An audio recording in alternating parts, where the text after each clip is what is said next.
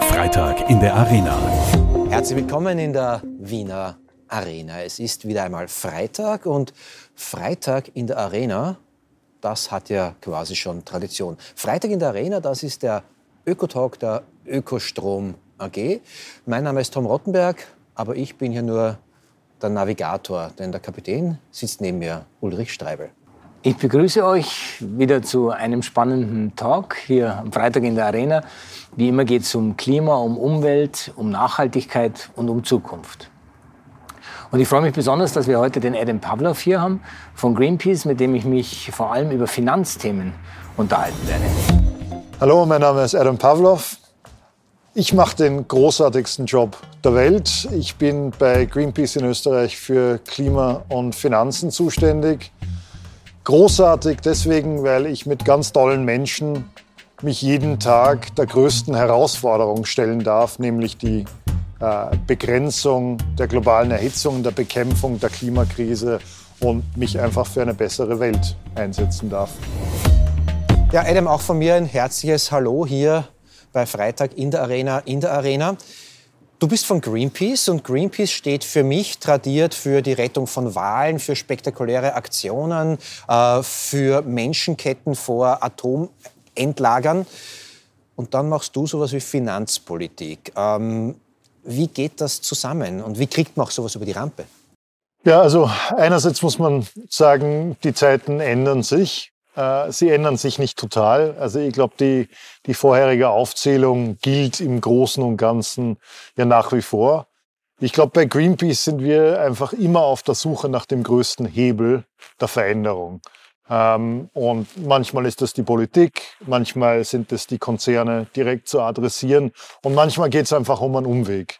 Das kann sein über die Menschen Druck auszuüben, aber es kann auch genauso sein über den Finanzmarkt, der ja immerhin ähm, dafür sorgt, dass die zerstörerischen Systeme der fossilen Energie, der Regenwaldzerstörung etc. nach wie vor viel Finanzmittel erhalten, über diesen Weg zu gehen. Und äh, in dem Fall ähm, ja, ist da schon sehr viel zu holen, meiner Meinung nach. Bevor ich den Ulrich jetzt zu Wort kommen lasse, ähm ich verstehe das inhaltlich. Äh, ich bin Journalist. Es geht auch immer darum, wie transportiert man Botschaften. Die Tochter meiner Freundin ist 14 Jahre alt. Die geht auf jede Klimademo. Wenn ich das Wort Finanzpolitik erwähne, dann schlafen mir die Zehennägel ein. Ähm, geht es nur dieser jungen Dame so oder ist es ein Problem, mit dem ihr euch auch auseinandersetzt? Es ist auf jeden Fall ein Thema, das hochkomplex ist. Das ist keine Frage. Ja. Ähm, ich glaube, man muss es ein bisschen trennen und die Frage, was ist die Rolle der jeweiligen Organisationen, der jeweiligen Akteure. Es gibt viele Akteure, die in der ganzen Umweltszene unterwegs sind, die, sage ich mal, eher eine bewusstseinsbildende Rolle haben. Die würde ich allerdings nicht zwingend an erster Stelle Greenpeace äh, zuschreiben. Unsere, unsere Rolle ist ein bisschen eine andere. So gesehen ist es sage ich mal, für mich ein bisschen ungewohnt, die Dinge unbedingt runterzubrechen, weil die primären Adressaten äh, unserer Arbeit am Finanzmarkt, Akteure am Finanzmarkt sind. Da muss man es nicht runterbrechen. Wenn ich es aber jetzt mal in ein paar kurzen Sätzen erzählen müsste, dann würde ich einfach sagen, ähm, Geld regiert die Welt. Ähm, alle, die, die Wirtschaft, um zu funktionieren, braucht Geld. Sie braucht viel Geld. Und Unternehmen sind von Natur aus großteils einfach durch Schulden finanziert.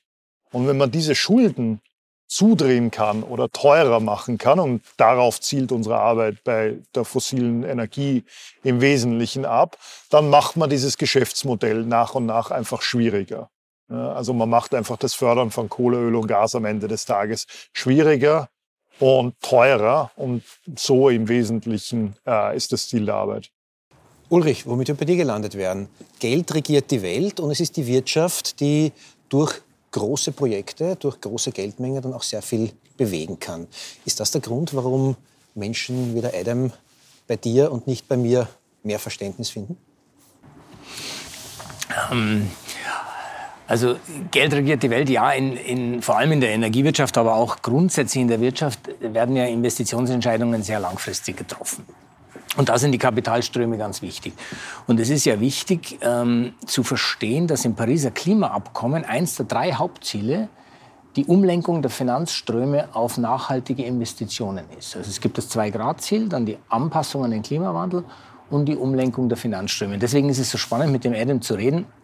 Ähm, weil ähm, es natürlich schon faszinierend ist, dass eben eine Umweltschutzorganisation, die eigentlich eher bekannt ist durch die spektakulären Aktionen jetzt, die Finanzakteure treibt. Und das ist wichtig, glaube ich, ähm, um in der Wirtschaft was zu bewegen. Denn diese Signale, wohin kann ich investieren, wofür kriege ich als Unternehmen Geld, wofür kriege ich kein Geld, wo wird es teurer, das wird unsere Welt ganz, ganz stark verändern.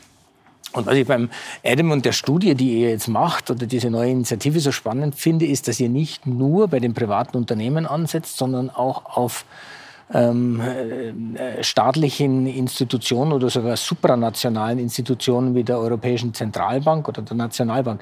Vielleicht kannst du uns da ein bisschen was dazu erzählen. Ähm, warum haben die so eine große Rolle und äh, wie geht ihr mit denen um? Also vielleicht kurz, wie wir dazu gekommen sind. Also wir beschäftigen uns schon lang äh, mit dem Thema Finanzmarkt, Finanzmarktakteure in unterschiedlichen Kontexten, in unterschiedlichen Ländern. Ähm, was wir gemerkt haben, ist, dass alles zu langsam geht. Ich glaube, das ist in der Klimapolitik generell so. Aber so ein bisschen die Erkenntnis, dass am Ende des Tages, wenn wir wirklich Bank für Bank, Versicherung für Versicherung, Finanzmarktakteure nur langsam verändern, dann werden wir nicht rechtzeitig am Ziel ähm, ankommen. Das Ziel, das du schon erwähnt hast, nämlich die Einhaltung der, der, der Ziele des Pariser Abkommens und die Begrenzung der, der Klimakrise. Deswegen haben wir uns so ein bisschen jetzt auf die Meta-Ebene und die Meta-Institutionen-Ebene äh, begeben, einfach weil die für die Spielregeln verantwortlich sind und weil sich der Finanzmarkt als Ganzes einfach an jenen Akteuren ähm, auch orientiert. Deswegen im europäischen Kontext die Europäische Zentralbank. Also die Europäische Zentralbank hat jetzt verschiedene Aufgaben. Die eine Aufgabe ist, was man als äh, die Geldpolitik versteht. Das sind im Wesentlichen ähm, die Zinssätze zu setzen, äh, üblicherweise. Es gibt aber auch sehr viel andere, sage ich mal, weniger konventionelle Formen, wie die EZB Geld betreibt. Und das andere ist die Bankenaufsicht. Also sie sorgt dafür, dass die Banken äh, und das Bankenwesen stabil bleibt. Und da gibt es einige Hebel, ähm, die man ansetzen kann, womit wir uns äh, beschäftigen und worüber ich denke, wir jetzt auch im Detail dann reden werden. Mein Verständnis ist, dass natürlich die Rolle der EZB auch da ganz bedeutend ist und der Nationalbanken an sich, dass sie als große Anleihekäufer auftreten. Jetzt eigentlich schon beginnend mit 2008, Finanzkrise, jetzt natürlich Corona-Krise. Die Nationalbanken sowie die EZB stützen ja die Wirtschaft durch das Ankaufen von Anleihen, die Staaten begeben und auch die Unternehmen begeben. Das heißt, die setzen ja unglaubliche Geldflüsse in Gang. Ähm, ist es jetzt so, dass dieser Ankauf von Anleihen von Unternehmen eher gerichtet ist auf die nachhaltige Wirtschaft oder ist das undifferenziert oder kriegen eben auch nicht nachhaltige tatsächlich umweltverschmutzende und ressourcenübernutzende Unternehmen dort Geld? Man muss sagen, die, das, der Kauf von Anleihen durch die EZB ist undifferenziert. Das Problem dabei ist, dass der Markt, vor allem der Kapitalmarkt, sehr, sehr stark in Richtung der großen Unternehmen und somit im Energiebereich der fossilen Unternehmen gerichtet ist. Und das heißt, wenn sie undifferenziert handeln, dann heißt das de facto, dass sie die fossilen Konzerne berücksichtigen. Vielleicht so einen Schritt zurück. Also prinzipiell ist die Rolle der EZB ähm, hier das, die Preisstabilität zu wahren, also ein gewisses Preisniveau zu halten, das sie üblicherweise mit dem Zinssetzen macht. Das Problem ist, Seit der Wirtschaftskrise ist der Zinssatz nahe bei Null.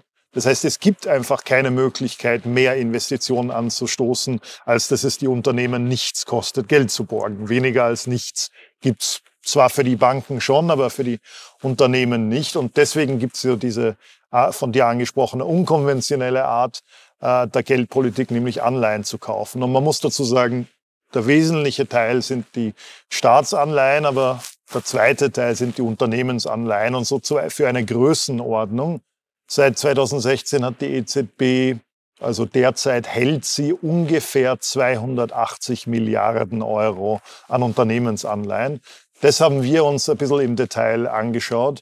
Und es stellt sich heraus, dass um die 65 Prozent von diesen Unternehmensanleihen entweder fossile Energiekonzerne, ähm, Autokonzerne, Fluglinien, energieintensive Produktion sind. Und somit begünstigt die EZB einfach ganz massiv diese Branchen gegenüber anderen Branchen. Und das muss sich ändern. Du hast da, ähm, also nicht du, aber Greenpeace, hat, ich habe ich hab mir so kleine, so kleine Täfelchen, die man irgendwie herzeigen kann, ähm, hat angeprangert, ähm, dass die Europäische Zentralbank seit dem Beginn der Covid-19-Krise sieben Milliarden Euro in, ja, in fossile Energieträger investiert hat. Ähm, wie kann man das ändern? Wie kann Greenpeace das ändern? Wie können wir das ändern? Ähm, was für einen Einfluss haben wir da? Weil ich habe auch ein, Zitat von der EZB-Präsidentin Christine Lagarde aufgetrieben. Äh, die Tatsache, dass wir nicht auf dem Fahrersitz sitzen, bedeutet nicht, dass wir den Klimawandel einfach ignorieren können oder dass wir keine Rolle bei seiner Bekämpfung spielen. Das klingt nach einem Politikerinnen-Statement, wo sie wir sind eh total aktiv, ist eh alles super. Also Greenpeace und EZB eh voll auf einer Linie, oder? Da gibt es ein paar, paar Sachen. Also vielleicht zunächst zu diesem Bericht, den ja tatsächlich ich auch geschrieben habe. Ähm, damals, das wurde, haben wir letztes Jahr im Mai geschrieben, da haben wir uns wirklich die ersten zwei Monate die Corona-Bekämpfung ähm, uns angeschaut. Also das war wirklich nur ein Zeitfenster. Mittlerweile haben sie viel, viel mehr gekauft und somit auch viel, viel mehr in die fossile Energie gesteckt. Ähm, ich würde sagen, die Christine Lagarde, ähm, die haben wir mittlerweile überzeugt. Äh, es gibt einige Akteure in diesem Notenbanksystem, die noch zu überzeugen sind. Sowas geht aber auch nicht von heute auf morgen. Da gibt's ganz klare Regeln. Die EZB hat ein ganz klares Mandat. Und die Frage ist, innerhalb dessen, was kann man verändern? Und im Moment geht's eben um die Frage, darf sich die EZB angesichts der Klimakrise, angesichts dieser massiven Risiken, die sich auch im Finanzwesen aufstauen, immer noch neutral verhalten. Vor allem, wenn neutral bedeutet, den aktuellen Markt wiederzuspiegeln. Und beim aktuellen Markt stellen eigentlich alle Ökonominnen und Ökonomen fest, dass wir es von einem massiven Marktversagen handelt, weil eben diese Klimarisiken, das, die Kosten der Emissionen nicht eingepreist werden. Es ist immer die Frage, ob das Marktversagen ist oder Politikversagen. Weil ich glaube sehr stark, dass wir natürlich zur Steuerung Bepreisungsinstrumente brauchen für, für Umweltverschmutzung im Allgemeinen. CO2 ist immer das, typische Beispiel, aber da, da gibt es viele Stoffe, die wir nicht in die Umwelt emittieren sollten. Und ich glaube, da ist die Politik mehr gefragt als das Marktmodell. Ähm, aber vielleicht zurück zur EZB und das mal runtergebrochen aufs ganz Einfache. Also ich habe ähm, meinem Patenkind zum 18. Geburtstag so ein ganz kleines ähm, Portfolio an Finanzanlagen geschenkt, so als Start ins Studium. Und es war ziemlich schwierig, ein Portfolio zu finden, das ähm, nachhaltig auf, auf eine bessere Umwelt gerichtet ist. Und das war ja das Ziel, im, im jungen Menschen genau sowas zu finden. Ähm, also da habe ich lang gesucht nach Fonds, die eben möglichst moderne, innovative, umweltschonende Unternehmen ähm, beinhalten. Und das war schwierig. Ähm, jetzt stelle ich mir das für die EZB, die einfach wahnsinnige Finanzportfolien managt, noch viel, viel schwieriger vor. Abgesehen von dem Mandat, das sie hat, das sie ja wahrscheinlich gar nicht selektieren darf, ist es überhaupt möglich, diese Veranlagungen so zu steuern, dass die EZB das lenken würde, diese enormen Geldströme? Ja, absolut. Und also das haben wir uns äh, ganz genau angeschaut. Was würde denn passieren, wenn die EZB von dieser Neutralität weggehen würde, wenn sie fossile Energie ausschließen würde, wenn sie andere CO2-intensive ähm, Branchen ausschließen würde? Und es gibt tatsächlich mehr als genug Unternehmen am Markt, die jetzt sozusagen aus der Klimasicht ähm, eher neutral unter Anführungszeichen, was weiß ich, im Telekommunikationsbereich, im Gesundheitsbereich, um jetzt nicht unbedingt sozusagen zwingend per se nachhaltig, nur nicht massiv klimaschädigend, wie es halt die anderen Branchen sind. Und da draußen am Finanzmarkt gibt's mehr als genug Anleihen von Unternehmen, die die EZB kaufen könnte, um nach wie vor im selben Ausmaß diese Wirtschaftsstützungspolitik zu betreiben, die sie heute betreibt und sogar noch mehr. Also daran, ähm, daran hapert es nicht.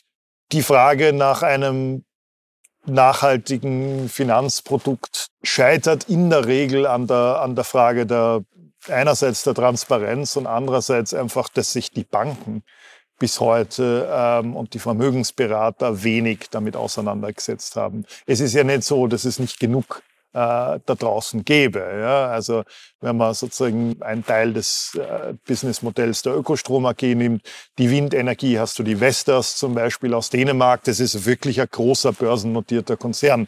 Und von denen gibt es auf der ganzen Welt mehr als genug, auch im Elektromobilitätsbereich, in ganz unterschiedlichen Sektoren. Nur das Problem, glaube ich, dass die Menschen auch feststellen, ist, sie gehen dann halt zur Bank oder zum Vermögensberater und sagen, ja, sie hätten gern was Nachhaltiges und entweder der Vermögensberater oder die Beraterin kennt sie nicht aus oder, und das ist ein anderes Problem in dem Bereich, Sie sagen etwas, ja, man könnte dieses oder jenes Produkt nehmen, das ein grünes Label hat, aber grün bedeutet dann halt oft leider nicht unbedingt grün. Also wenn man sich diese Produkte anschaut, dann findet man halt oft doch noch fossile Energie und derartige Dinge drin. Das, das liegt, äh, dafür gibt's unterschiedliche Erklärungen, würde ins Detail führen, können wir kann man gern besprechen, aber ich glaube, daran scheitert es, also nicht an der Verfügbarkeit. Ich habe da einen ganz anderen, äh, vollkommenen Laienansatz dazu. Ähm, das sagen aber auch äh, Kommentatoren, die sich mit Wirtschaft deutlich besser auskennen als ich. Wenn ich jetzt ähm, Green Finance Produkte kaufe, ist es ungefähr so, wie wenn ich mich zu einer Radfahrergruppe setze und darüber jammere, wie schlimm es ist, dass so viele Dieselautos in der Stadt fahren. Äh, ich trage da Eulen nach Athen. Ähm, es gibt auch Kommentatoren, die sagen irgendwie, nett, wenn man Green Finance Produkte kauft, aber damit ändert man nichts, weil die Bösen bleiben dann auch unter sich. Kann ich durchaus auch was abgewinnen, dem Argument prinzipiell. Ähm, nur durch den Kauf von nachhaltiger Finanzprodukte werden wir die, weder die Welt und noch den Finanzmarkt verändern. Das ist absolut keine Frage. Ich glaube trotzdem, dass ein gewisser Wert drin liegt. Also einerseits einfach für sich selbst das Richtige zu tun und andererseits aber auch geht's um das Bewusstsein. Ja? Also die Divestment-Bewegung da draußen, die also große Investoren, die auch ab, davon abgesehen haben, in fossile Energiekonzerne zu investieren, und da geht's um Billionen Euros mittlerweile, haben auch noch nicht die Welt verändert, aber sie haben etwas in Gang gesetzt und zu einem Bewusstsein geführt. Und ich glaube, vor allem darum, ähm, darum geht's. Unser Ansatz bei Greenpeace, wenn es um die Frage der Investorinnen und Investoren geht, und ich meine jetzt sozusagen nicht, wie du oder ich investieren, sondern wirklich die ganz großen äh, Fondsmanager investieren, ist ein anderer. Wir sagen nicht geht's da raus, sondern nutzt die Tatsache, dass ihr diese Unternehmensanteile besitzt, dass ihr ähm, die Möglichkeit habt, äh, bei der Generalversammlung äh, Fragen zu stellen, mitzustimmen, selbst auch Entscheidungsbeschlüsse reinzunehmen, nützt das, um dafür zu sorgen, dass die tatsächliche Unternehmenspolitik, die Investitionen und die Unternehmensstrategien der fossilen und anderen Konzerne sich verändert. Und ich glaube, dieser Weg ist den, den wir einschlagen. Ich glaube aber, es braucht alle möglichen Ansätze und es braucht genauso auch die Menschen, die in nachhaltige Finanzprodukte äh, investieren. Ulrich, das heißt, ich darf nach wie vor Kunde bei dir bleiben und muss jetzt nicht einen Atomstromkonzern suchen, wo ich meine Energie beziehe, um dort dann bei der Hauptversammlung böse Fragen zu stellen, weil ich fühle mich einfach wohler, wenn ich als Konsument, als Konsumentin das Gefühl habe, irgendwie mein Geld geht dorthin, wo ich auch irgendwie ähm, mich wohlfühle. Ja, vielleicht noch ein, ein Satz dazu. Ähm, ich besitze von den meisten österreichischen börsennotierten Konzernen genau eine Aktie. Das kostet mich jetzt nicht wahnsinnig viel Geld. Und damit habe ich jetzt kein wahnsinniges Stimmrecht gewonnen, aber ich habe das Recht gewonnen, mich zur Hauptversammlung hinzusetzen und meine Fragen zu stellen. Und das ist etwas, was ein jeder auch machen kann, also sozusagen sich eine Aktie besorge und somit sozusagen auch als aktivistische Shareholderin tätig zu sein. Gleichzeitig kann man sozusagen das, das Geld, sofern man eins hat, zum Anlegen äh, dann auch bei der Ökostrom AG oder bei irgendeinem anderen nachhaltigen Unternehmen oder, oder Produkt auch anlegen. Sehr spannend. Ähm, ich will nochmal auf die, die EZB zurückkommen. Also nehmen wir mal an, die EZB hätte überhaupt das Mandat und das Recht, dass sie selektiv Anleihen kauft. Und sie würde da ihre Geldströme letztlich weglenken von umweltverschmutzenden Unternehmen, dann würde das ja dazu führen, dass diese Unternehmen entweder stark in ihren Geschäftsmodellen verlieren oder vielleicht auch komplett vom Markt verschwinden. Was würde denn das bedeuten im Umkehrschluss?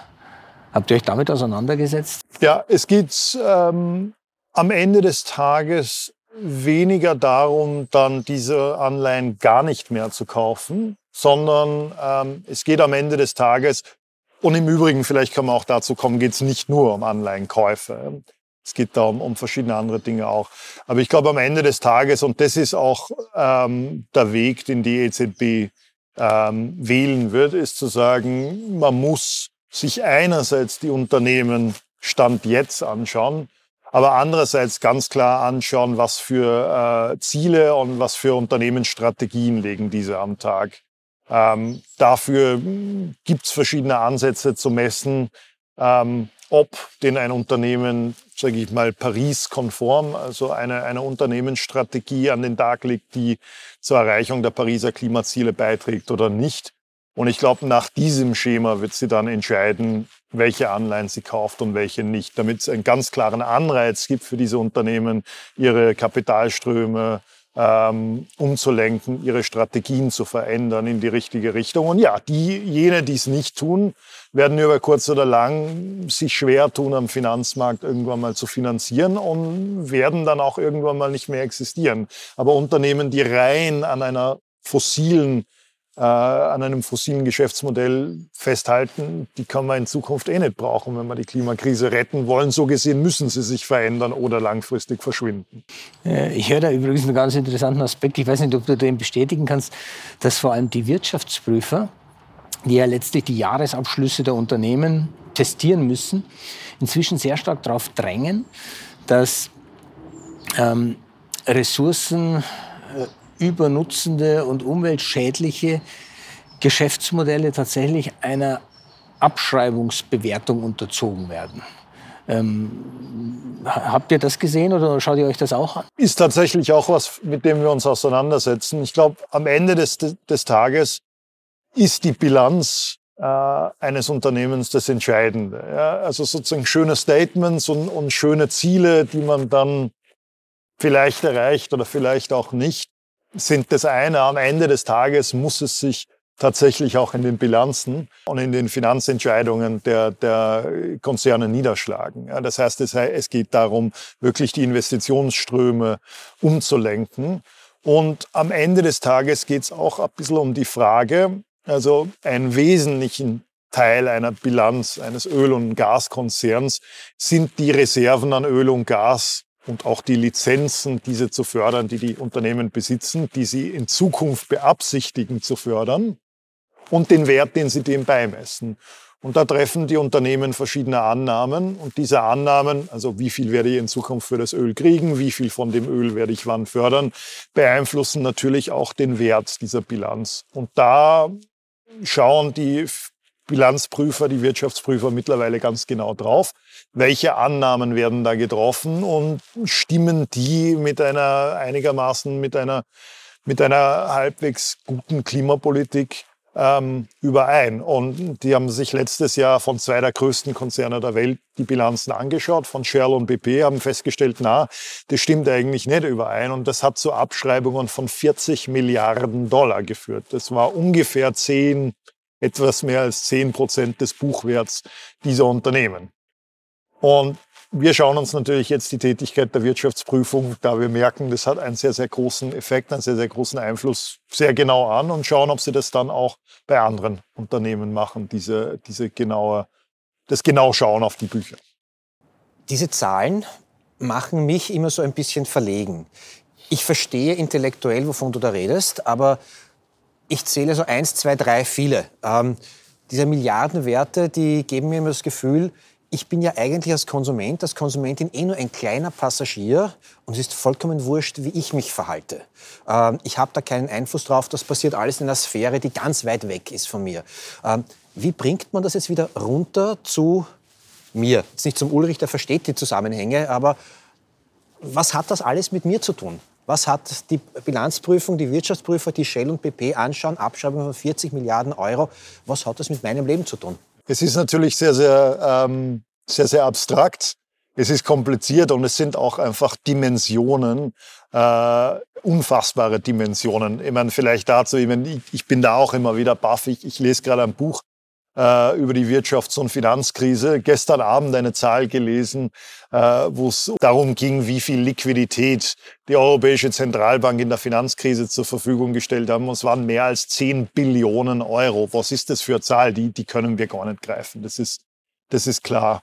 Ähm, es hat aber sehr, sehr wohl mit unserem, äh, mit unserem Leben zu tun, nämlich an dieser Stelle. Natürlich geht es um politische Entscheidungen, aber auch an der Stelle des Finanzmarkts wird schlussendlich darüber entschieden, ob wir die Klimakrise begrenzen werden oder auch nicht. Es ist natürlich abstrakt, aber am Ende des Tages hängen diese Dinge auch zusammen. Es gibt auch viele Bereiche der Politik, die hier äh, einwirken und die die Regeln bestimmen. Und ich glaube, wie immer das Wichtigste, was wir sozusagen in unserem Alltag machen können, ist möglichst äh, uns politisch in irgendeiner Form zu engagieren, uns als mündige Bürgerinnen und Bürger zu verhalten. Wir alle haben politische Ansprechpartnerinnen, politische Ansprechpartner und das ist relativ wurscht, ob das jetzt der Bürgermeister im Dorf ist, äh, der, der Landtagsabgeordnete, der Nationalratsabgeordnete, wen auch immer die irgendwo Einfluss auf diese, auf diese Welt haben. Und sich mit denen auseinanderzusetzen äh, und zu fordern, dass sie sich für, für klimagerechte Regeln in allen Lebensbereichen, auch am Finanzmarkt einsetzen, ist etwas, was man tun kann, wo man auch ganz konkret diese Welt selbst beeinflussen kann, wenn man nicht selbst in die Politik gehen will. Auf einer Klimademo, wie auch immer. Aber ich glaube, man kann sich einfach immer politisch aktiv einbringen und, und, und hier mitmischen, auch wenn die Welt, die wir jetzt gerade besprechen, eine sehr abstrakte ist. Ulrich, das ist alles abstrakt, politische Zeitläufe dauern lang, ähm, aber sich selbst einbringen ist auch was ganz Zentrales. Du bist bei den CEOs for Future, die jetzt nicht zufällig sich nach Fridays for Futures ähnlich benannt haben. Wie zufrieden oder unzufrieden bist du denn mit der Geschwindigkeit, in der Politik auf ähm, existenzielle Nöte ähm, reagiert? Wir sind viel, viel, viel zu langsam. Weil wir haben ja je nach Rechenmodell und Anschauung dieser Themen, wenn wir das 2-Grad-Ziel einhalten wollen von Paris, dann haben wir maximal, maximal 20 Jahre Zeit, um bei CO2 null zu sein. Und wenn wir das 1,5 Grad-Ziel einhalten wollen, dann haben wir 10 Jahre. 10 Jahre, das ist gleich vor der Haustür. Also wir sind viel zu langsam. Und äh, ich wundere mich auch ein bisschen ähm, darüber, denn ich habe schon den Eindruck, dass äh, inzwischen in der Gesellschaft und auch in der Politik angekommen ist, dass die Klimakrise die größte Bedrohung ist, die wir überhaupt haben und dass da zu handeln ist. Aber dann schaue ich auf ganz banale Dinge, trotz größtem Bemühen ähm, des Klimaministeriums kommt das Erneuerbare Ausbaugesetz nicht nicht in den Nationalrat. Ich kann es nicht verstehen. Und wenn ich nach Brüssel schaue, der Green Deal der Ursula von der Leyen, ein großes, großes äh, Wirtschaftsprogramm, das letztlich den Umbau Europas Wirtschaft in Richtung Nachhaltigkeit ähm, anschieben soll, von dem höre ich auch ziemlich wenig. Adam, siehst du das anders? Nein, ich sehe es ähnlich. Also die, die Politik ähm, ist im Großen und Ganzen nach wie vor irgendwie im Dornröschen äh, Schlaf. Ich glaube, es gibt schon viele Akteure, äh, die sich bemühen. Ähm, ich glaube auch, dass es, äh, dass es Menschen in der Regierung und in der Verwaltung auch in Österreich gibt, die sich bemühen. Aber es gibt leider auch sehr, sehr destruktive Kräfte äh, und Kräfte, die ähm, an dieser alten Welt noch festhalten wollen und darin äh, stark verharren. Ja, also man merkt immer wieder, wer die großen Bremser äh, bei der Klimapolitik in Österreich sind. Die Wirtschaftskammer, die industriellen Vereinigungen, kommt immer wieder, treten sie aufs Tapet. Jetzt auch wieder, wie es um die europäische Klimazieldebatte gegangen ist im Dezember, gab es wieder eine Pressekonferenz, wo sie sagen, ja, ja, ja, Klima finden wir alles wichtig, Paris unterschreiben wir sofort, aber höhere Klimaziele wollen wir bitte schön nicht, weil hm, wie sitzen, wie kommen wir dazu? Ja, österreichischer Wirtschaftsstandort und so. Und natürlich gibt's da starke Verflechtungen. Und man muss sagen, ich finde, das muss man auch offen ansprechen. Die ÖVP ist seit, was weiß ich, 35 Jahren in der Macht in, äh, in diesem Land. 32 davon haben das Umweltministerium inne gehabt, das Wirtschaftsministerium, wo die Energieagenten lang angesiedelt waren. Auch, auch viel das Finanzministerium. Und es geht einfach nichts weiter. Und hier muss man das auch ganz klar benennen, wer die, wer die Bremser sind. Ja. Dazu will ich vielleicht, vielleicht eine kurze Geschichte erzählen, Adam. Genau diese Thematik, die du angesprochen hast, im Dezember, dass sich die Wirtschaftskammer hingestellt hat und gesagt hat, ähm, die Ziele dürfen nicht verschärft werden, das gefährdet unsere Wirtschaft und wir müssen schauen, dass wir also möglichst ähm, da keine stärkeren Ziele kriegen. Und ähm, also wirklich inakzeptabel, weil in jedem Wort gegen das Pariser Klimaabkommen, das die Republik Österreich unterschrieben hat. Das muss man sich mal vorstellen. Daraufhin habe ich dem Präsidenten der Wirtschaftskammer geschrieben und dem Generalsekretär der Wirtschaftskammer. Der Präsident der Wirtschaftskammer hat mir einen Brief geschrieben, in dem drin steht, ähm, vielen Dank für Ihr Schreiben. Und wir sind ja eh so unglaublich aktiv im Hinblick auf äh, die Gestaltung der Wirtschaft in Richtung Nachhaltigkeit. Und deswegen ähm, wird sich mein Referent, Abteilungsleiter XY, ähm, bei Ihnen melden. Diesen Referenten kennen wir alle. Ähm, der ist ein Bewahrer des alten Systems und ungefähr so beweglich im Hinblick auf den Umbau der Wirtschaft wie ein Kubikmeter Stahlbeton. Das habe ich bekommen. Aber immerhin eine Antwort. Immerhin eine Antwort, aber die Antwort sagt, geh dich brausen. Das hast. Ich bleibe jetzt kurz bei der Politik, nämlich du sagst irgendwie, welche politischen Player so quasi sich bewegen müssten, zu wenig machen. Ulrich, du sagst irgendwie, dass irgendwie äh, da irgendwie die flexibel sind wie ein Hydrant, äh, um es höflich zu formulieren. Ähm, Adam, du bist der Enkel von Freda Meissner-Blau. Das ist äh, eine Ikone der österreichischen Umwelt, Anti-Atom, Umweltschutzbewegung gewesen. Die mich massiv politisiert hat. Auf Twitter schreibst du, dass sie dir abgeht. Äh, wir reden hier über extrem komplexe Themen. Und was mir abgeht in der ganzen Diskussion sind Integrations- und Galionsfiguren wie deine Großmutter, die einfach sich hinstellen und wo man weiß, das ist jemand, auf die kann ich mich verlassen. Wie geht es denn mit dieser Rolle des Enkels und gehen dir die Galionsfiguren auch ab?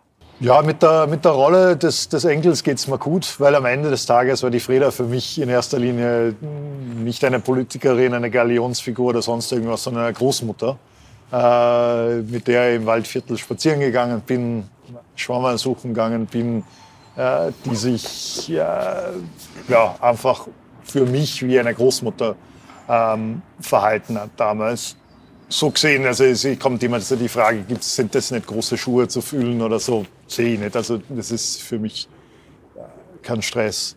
Aber ja, sie gehen mir massiv ab. Ich meine, ich denke, so dieser Werdegang der, der Grünen ist, es ist aber auch ein verständlicher am Ende des Tages. Ja, das Ganze hat natürlich extrem aktivistisch äh, als Umweltbewegung begonnen gegen das äh, Atomkraftwerk in Zwentendorf, gegen die Verbauung der Hainburger Au damals. Dann hat man, äh, ist man angetreten, National, also zuerst Präsidentschaftswahl, dann Nationalratswahl. Dann kommt man rein und, und nach 35 Jahren wie ich finde, gute, aktive Oppositionspolitik, die die Grünen ähm, großteils betrieben haben, meiner Meinung nach. Ja, also natürlich gibt es da einen Gestaltungswillen und ein Willen auch wie man es zum Beispiel in, in, in, Wien zehn Jahre lang gemacht hat, mitzuregieren und, und die Politik auch mitzugestalten.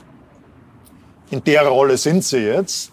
Äh, am Ende des Tages wissen wir aber auch alle, dass, dass Politik irgendwo mit Kompromiss zu tun hat und sie sind nun halt der kleine Partner in einer Koalition. Ne? Ja, es gibt im Moment, finde ich, diese große Galionsfigur, so wie es meine Großmutter damals war, die da vielleicht wieder ein bisschen Dynamik reinbrächte, gerade nicht. Und ja, ich glaube, es bräuchte wahrscheinlich auch wieder ein bisschen mehr Aktivismus und ein bisschen mehr sozusagen zurück zu diesen Wurzeln, durchaus auch bei den, äh, bei den Grünen. Weil ich glaube, wenn man irgendwann mal feststellt, dass politisch wenig weitergeht, dann, dann muss man auch ein bisschen schauen, ob die, ob die Taktiken und die Ansätze gerade die richtigen sind. Ulrich, bist du da d'accord mit Adam? Mehr Aktionismus, mehr David McTaggart, dem Gründer von Greenpeace, äh, quasi auch wieder zurück bei den Grünen? Auch Aktivismus braucht es. Aber was ich mir wünsche von der Politik, ist, dass die Politik verstanden wird als Dienst an den Menschen. Ähm, und das vermisse ich, weil ich sehe jetzt vor allem in einigen Teilen der Politikströmungen, die Politik versteht als das Lesen von Meinungsumfragen am Montag früh, dann nachplappern eine Woche lang, was da drin steht, und dann am nächsten Montag früh wieder die Meinungsumfragen ähm, lesen und dann wieder den Leuten nach dem Mund legen. Äh, einfach nur zum eigenen Machterhalt. Und das ist aus meiner Sicht keine Politik, das ist nicht die Aufgabe der Politik. Die Politik muss der öffentlichen Sache dienen, der Res Publica. Und sie muss den Menschen dienen. Und da sehe ich leider zu wenige Politiker. Es gibt solche, wenn ich jetzt zum Beispiel ähm, in unser Nachbarland schaue, die Frau Merkel, das finde ich, ist so eine Politikerin, die sich vom Dienst am Menschen leiten lässt, sehr nüchtern in ihrer Art. Und es gibt eben auch charismatische Menschen, die das mit Aktivismus verbinden, ähm, wie es deine Großmutter war. Und ich glaube, es wäre schön oder ich würde es mir wünschen, es gäbe mehr dieser Menschen, die sich aus diesen Beweggründen, nämlich dem Dienst am Menschen, wieder in der Politik engagieren. Ich komme jetzt zum Dienst am Menschen, zum Dienst an unseren Zuseherinnen, Zusehern, Zuhörerinnen, Zuhörern. Ähm, ich bitte immer die Gäste hier gegen Ende äh, dieses Gesprächs, einen Tipp am Freitag abzugeben, eine möglichst konkrete Handlungsanweisung, die jetzt eben nicht so, David McTaggart äh, ist mit der Rainbow Warrior nach Neuseeland gefahren, hat Atomtests sozusagen behindert, äh, sondern etwas, was jeder von uns und jede von uns machen kann, die einen kleinen, aber doch effizienten Klima-Impact hat. Adam, was wäre denn dein Tipp am Freitag hier für Freitag in der Arena? Tipp am Freitag. Mein Tipp am Freitag, ähm, da geht es um die Mobilität. Ähm, ganz klar. Ich bin leidenschaftlicher Zugfahrer äh, und auch leidenschaftlicher Nachtzugfahrer. Und mein Tipp ist wirklich, wenn ihr das nächste Mal in den Urlaub fährt, vor allem wenn es in ein Nachbarland, Italien zum Beispiel, gehen sollte, es gibt nichts Herrlicheres, als mit dem Nachtzug zu reisen. Man kann auch natürlich untertags mit dem Zug äh, nach Italien oder in andere Nachbarländer reisen. Erstens klimaschonend und zweitens und das finde ich ein, ein, sehr interessanter Aspekt damit. Ich habe den Eindruck, wenn man fliegt und sehr schnell von A nach B transportiert wird, kommt irgendwie die Seele erst ein bisschen später nach.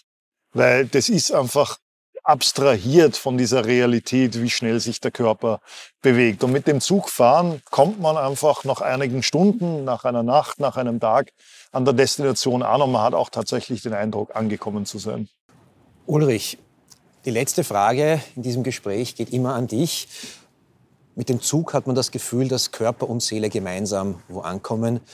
Wo sind wir denn in diesem Gespräch, wo es sehr viel um Metaebenen, um große Finanzpolitik äh, gegangen ist, wo sind wir denn hier angekommen? Was nimmst du aus dem Gespräch mit Adam mit?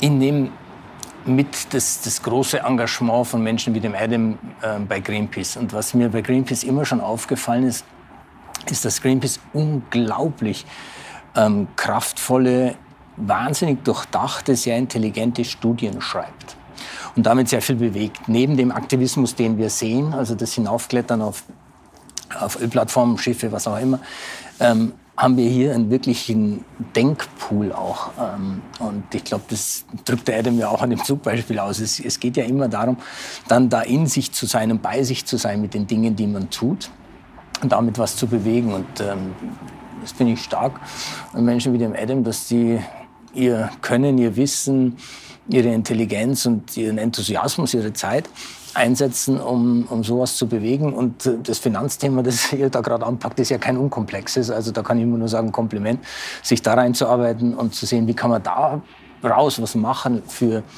ähm, eine Gestaltung einer besseren Welt, die nachhaltig und, und umweltfreundlich und ein gutes Leben für uns alle bietet. Das finde ich toll. Dann sage ich Danke für diese Schlussworte. Danke, Adam, dass du bei uns warst. Und ich bedanke mich bei euch, dass ihr diesmal wieder dabei wart bei Freitag in der Arena mit einem Zitat, das ich auf dem Lebenslauf von Adam gefunden habe. Give me the strength to change the things I can, the humility to accept the things I cannot, and the wisdom to know the difference. Ein gutes, ein schönes Motto. Ich bedanke mich, dass ihr wieder mit bei Freitag in der Arena dabei wart. Vielleicht hat es euch was zum Nachdenken gebracht heute. Schreibt uns, was ihr von uns wissen wollt, was ihr euch denkt, wenn ihr uns hört oder seht. Und ich freue mich, wenn wir uns bald wieder treffen. Danke und ciao.